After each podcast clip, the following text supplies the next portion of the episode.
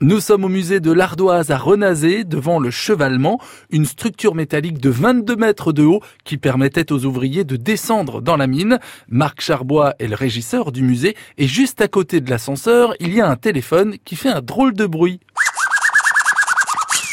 Alors, c'est ce qu'on appelle un généphone. Ça permettait de communiquer entre les différents niveaux en cas de besoin de matériel, ou en cas d'accident pour communiquer plus rapidement. Là, on pouvait parler euh, directement avec la personne euh, communicante. Même si on avait une panne générale, on pouvait toujours communiquer tant que le câble n'était pas coupé.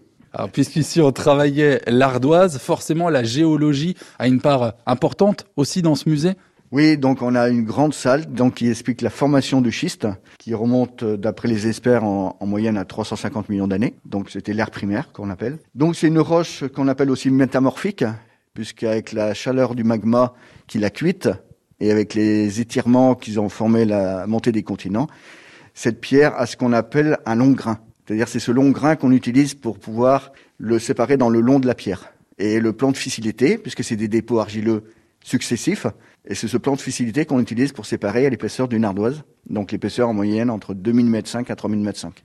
Et alors justement pendant l'été, on peut assister au, au travail autour de la forme de l'ardoise? Oui, parce que donc Amélie, qui fera les démonstrations, donc je l'ai formée pendant un mois. Voilà, ouais. Vous avez essayé combien de fois? J'ai essayé quatre fois. Normalement, il faut trois, quatre ans pour. oui, mais vous apprenez vite, vous.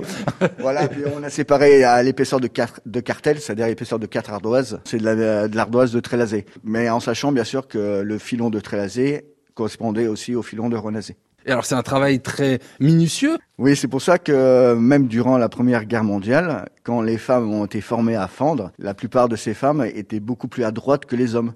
Parce que ce n'est pas la force qui compte, c'est bien sûr la dextérité. Et c'est vrai que c'est reconnu qu'une femme est beaucoup plus adroite des mains qu'un homme.